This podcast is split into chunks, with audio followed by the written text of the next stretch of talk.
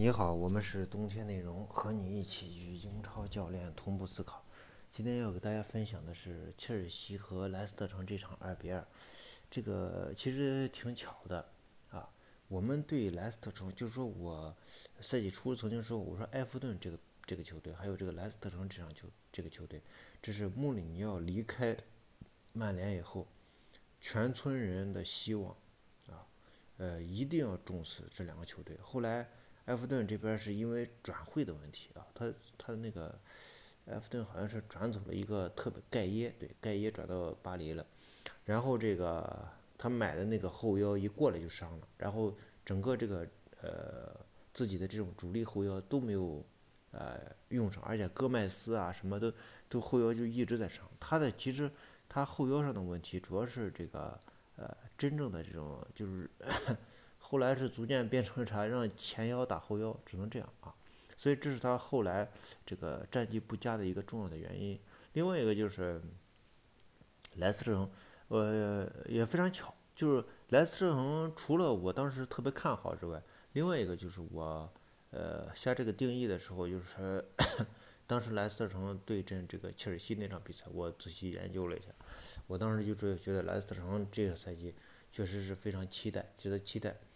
嗯，再一个就是我们想说一下，想说一下这个，呃，切尔西这边，切尔西这边有一个有一个什么问题啊？就是切尔西，呃的阵中的这个威廉没有上场。那么威廉没有上场，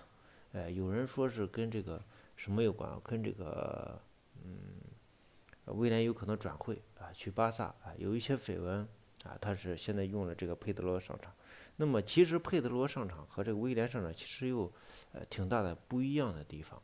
呃，总体来说，我认为如果佩德罗上场的话，呃，他的这种呃阵地进攻过程的威胁会提高。啊，因为佩德罗的这个传球能力和这个衔接的能力，呃，包括做球能力是非常舒服的。那么看他看他踢球，呃呃，当然他也是老将，可能体能啊，他我认为他主要是体能的问题啊，体能和他这个伤病的问题，所以限制了他现在的这个发挥。呃，毕竟他年龄大了啊，就是这样。再一个就是，呃，为什么威廉，呃，呃，除了这个转会之外，他是还有一些战术上的这种。这这个赛季威廉为什么威廉表现这么好呢？主要原因我认为是，就是兰帕德跟他聊了啊，就是你这个不能说是你拿着球在你脚下停太长的时间。你记住，这个球队除了阿扎尔，阿扎尔有那么大那么好的技术，所以他掌握球权之外。其他人是没有资格去掌握这，因为阿扎尔停下球以后，他再突破的时候，他的威胁是足够呃足够能够保持的。但是威廉在停下球以后再的呃再下来的这个突破，他是没有保证的。因为你看威廉，他总体来说，威廉的突破还是更多的是依靠速度去突破呃这个突破对手的。那么你在这个对方落一个密集阵型的时候，速跟速度是没有空间的啊！对方你不管内切也罢，你都下底也罢，对方都是一个阵地防守的情况下，速度是没办法摆脱对手的，而且是很容易被防守到位的。那么阿扎尔就不是这样的，就是说我慢速情况下依然可以突破。所以在阵地进攻中，威廉的这种，呃呃，这个赛季的表现出来的改变就是更多的呃不再使用这种，就是说他在脚下停球的时间变少了。啊呃，这个是这个兰帕德给他提出的要求，所以他这这个赛季他表现的更好了。你看他不会说是啊停下，然后和对方在那僵持，呃，也不是僵持，就是说，呃，做事要做假动作，但是没有做啊，没有做成功。这种这种场面其实非常非常少，威廉变得非常少。那么在同时有一个就是啥，就是呃，如果威廉在场的时候，呃，这个切尔西就像我们前面说的，呃，说的谁来着？说的，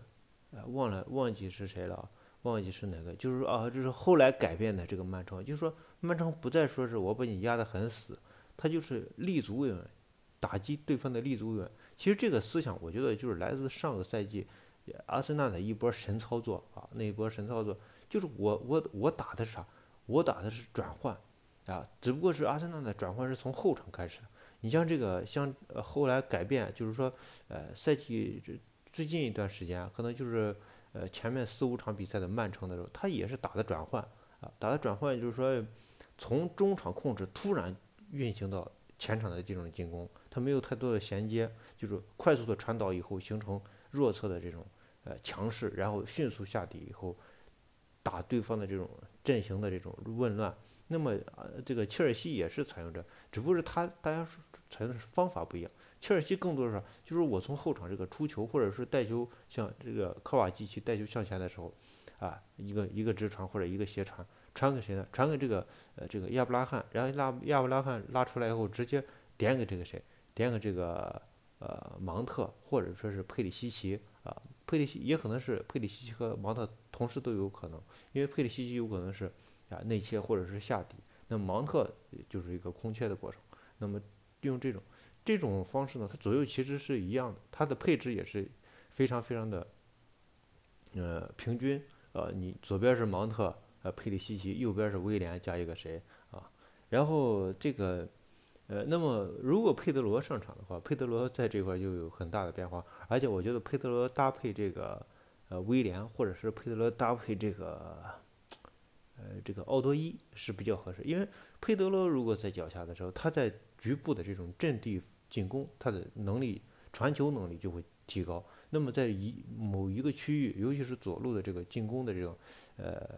这个呃时间呀，停留时间会变长。那么这时候在弱侧，呃，奥多伊在右路弱侧的话，他就会变得就是组织性就会下降。那么就更多考验的是你的突破能力。那么，那么这时候。威廉和就是奥多伊，他们想要踢的那种球，就在他们脚下就会出现的更多。那么这样的这种，呃，但是这种就是进攻重心，它就会偏向左路，呃，这是这样一个呃变化，或者这样一个微小的不同。那么从表现来看，我认为哦，这个佩德罗还是表现非常好的这个呃好的这种能力。但是呢，他佩德罗最。对于佩德罗来说，最重要的一个就是他的这个年龄限制了他的发挥。其实你看萨里在的时候，其实佩德罗是一个，呃，像一个城市副中心啊，除了阿扎尔之外，就是一个副中心。但是呢，他没有持续性，就是他踢上了这几场比赛以后，他就就要休息，呃，就要停留停留下来。但是你如果是这样的状态，你在英超是混不下去的，因为你在英超的时候，他需因为不是说你缺省的问题，关键你你缺省以后，你你不能上场以后，你对周围所有人的变化都要发生巨大的变化，而这个呃这个能力的话，在英超的这个呃环境下是很很难去。那个啥也很难去，就是说是我你随时不能上场了，我随时找一个替补来随便打一打，哎，不太可能出现这样情况。当然现在这个就应应应对了这个谁啊？就克洛普说，我需要一些粗糙的这种线条，啊，踢法也比较粗糙性。就是说我并不是说每个人都不可替代啊，一旦出现这种不可替代的这个情况的话。呃，那这个球队的话，要么是所有球员技技术能力都很高，啊，可以随便这个互换，因为随随便互换不太可能啊。现在毕竟足球对于一个球队来说，还是主要是一个定时思维，啊，呃，再一个就是我们想说的就是啥，就是这个莱斯特城，莱斯特城前一段时间是状态不是很好，我认为状态不好的原因，最主要的原因就是，呃，莱斯特城可能意识到自己是一个。呃，更加传控的这个球队，他不断的去呃细抠他的这个战术。那么他这个战术其实大家都看在眼里，所以你看这场比赛这个谁啊？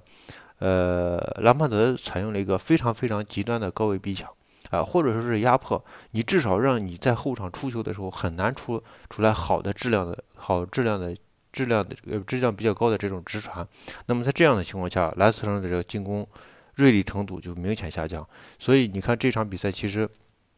和他们第一回合去，呃看的话，呃，其实切尔西应对要比第一回合要好很多啊。其实，呃，是第一回合的时候，切尔西在呃开场的时候还有一点点说是我能形成对压制啊等等一些想法。那么随着这个比赛进行，其实后来莱斯特城其实掌握了这种，呃，掌握了这种主动权。那么这场比赛你看，切尔西他的应对其实是非常好的，他的这个。呃，区域的选择，就是说我虽然是呃高位或者说是中高位的一种呃压迫，但是我这个区域的选择主要就是，例如我的整体的话，中场突出一些啊，也并不是说是极端的，我一定要把你压到你的半场，也没有采用这样的方式，